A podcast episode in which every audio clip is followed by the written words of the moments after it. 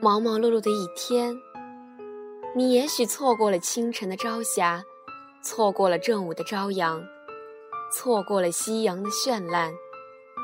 然而，你却不曾错过浩瀚的星际，因为，你我在此相遇，虽然不曾对话，但我用我的声音，许你最静谧的时光。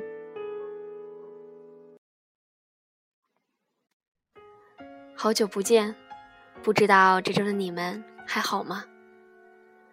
唉，明天呢就要考英语四六级了，裸考的我该说些什么呢？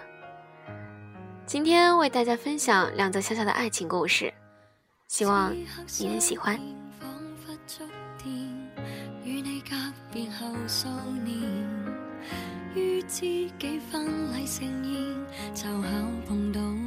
如韩剧上演，当天的你今天出现，只熟面但不安的友善，又怪异。瑶瑶一边泡脚，一边品花茶。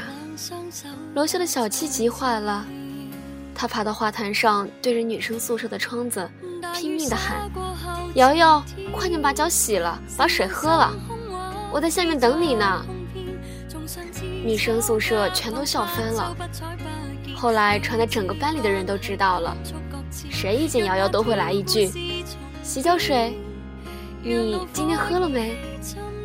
小七也知道错了，每天拎着一大袋子芒果站在女生楼下翘首张望，一天一天，芒果都烂了，瑶瑶还是不肯理他。其实瑶瑶并没有生小七的气。因为他最近迷上了另一个男生，第一次在校门口的便利店看见他时，他梳着朋克头，一件大红色的 T 恤，别提多拽了。瑶瑶问了好几个死党，都说不认识那个男生，那一定是离学校最近的附中的了。于是瑶瑶每天跑去附中等，可是等了很久都没有等到。小七又买了新的芒果，站在女生楼下等瑶瑶。他坚信自己一定能等到，因为瑶瑶最喜欢吃芒果了。而瑶瑶实在是烦透了他，他只能趁他不注意从后门跑掉。有一次不小心被小七看见了，他跑啊跑啊，就撞上了一个人。瑶瑶等了很久，想要等的那个人，他刚好从便利店出来。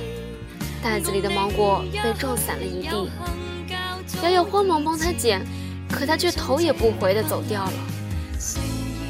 瑶瑶无精打采的拎着一大堆烂芒果走到女生楼下，看到拎着芒果站在那里的小七，他心里的委屈和火气莫名的变大。他问小七到底想干什么？小七说：“我喜欢你，你喜欢我吗？”瑶瑶说。我喜欢邓丽君，她死掉了；我喜欢温美玲，她自杀了；我喜欢黄家驹，他摔死了。现在我喜欢你，你说会怎么样？小七把手里的袋子递给瑶瑶，说：“你喜欢我，芒果就不会烂掉了。”瑶瑶气得抓起他手里的袋子就扔出了学校的围墙。天一下子就冷了。在这个北方城市，冬天是买不到芒果的。没有了芒果，小七不知道该拎着什么去瑶瑶的楼下等她，于是便不再去了。女生楼一下子就寂寞了，瑶瑶也觉得寂寞了，因为她再也没能见过那个男生。不久，瑶瑶从室友那里得知，小七要转学去南京了。冬天买不到芒果。小七把吃剩下的芒果核全都找出来，用小刀刻成星星。他想等走时送给瑶瑶。越靠近小七走的日子，瑶瑶心里就越难过。难道是他喜欢上了小七？要不然为什么胸口觉得堵得甚慌呢？小七走的那天是情人节，瑶瑶收到了自己从网站邮购的芒果。他抱住邮包往火车站跑，他一直跑，猝不及防。那个男生的身影闪过，可他身边却站着另一个女孩子。瑶瑶的心里难过极了，却还是忍不住放慢了脚步，跟在后面。用卖花的小孩子抓住他的袖子，让他买花送给身边的女孩子。他平静地说：“我也是女生的，哪有女生送花给女生的？”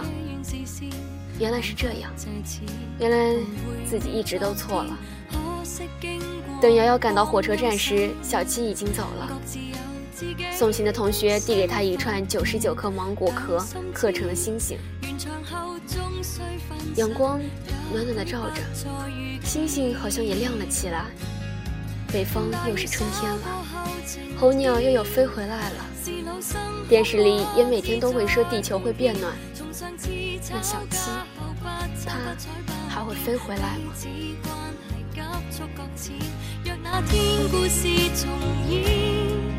让怒火依稀沉淀，共你也许有幸较早以前已组织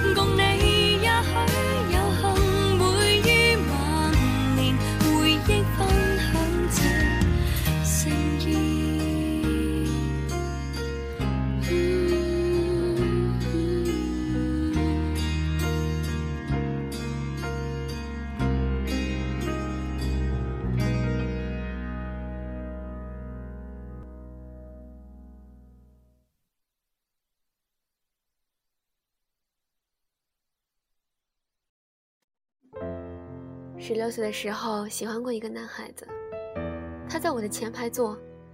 很奇怪的是，这样的前后桌维持了一个学期，我们始终未曾说过一句话。我喜欢他，这个秘密连我最好的朋友都不知道。暑假在剩下的知了声中轰鸣而至，那个夏天的雨水格外多。整个暑假都湿漉漉的，带着一股子因长久不见日光而发霉的气味。我去学校传达室查找同学寄来的一封信，却在准备回家时遭遇一场暴雨，无奈只好与传达室表无聊赖的阿姨东拉西扯的聊着这可恶的天气。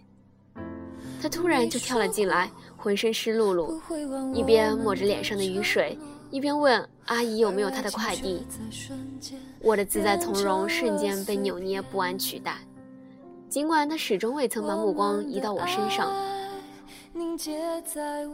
我依然被窘迫的藤蔓缠绕的似乎要窒息。我开始懊恼，自己穿了一双十分老土俗气的红拖鞋，开始懊恼自己没把糟蹋的头发梳成马尾。外面的雨依旧倾盆而下。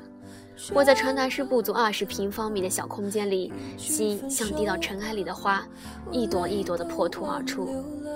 他没找到自己的快递，立在门口张望外头的雨势，看样子又要冲进雨里。我望着他的背影，那些扭捏不安又奇怪的变成了漫天而来的失落。就在这种失落像雾霭一样爬上眼睛的时候，他突然转身看着我，说出了我们之间的第一句话：“和我一起走吧。”这雨你是等不停啦，我就真的和他一起跑了出去。原来雨水一点都不凉，天空也没有那么阴沉。他他帮我拎着鞋子，我光脚淌过淹没路面的积水。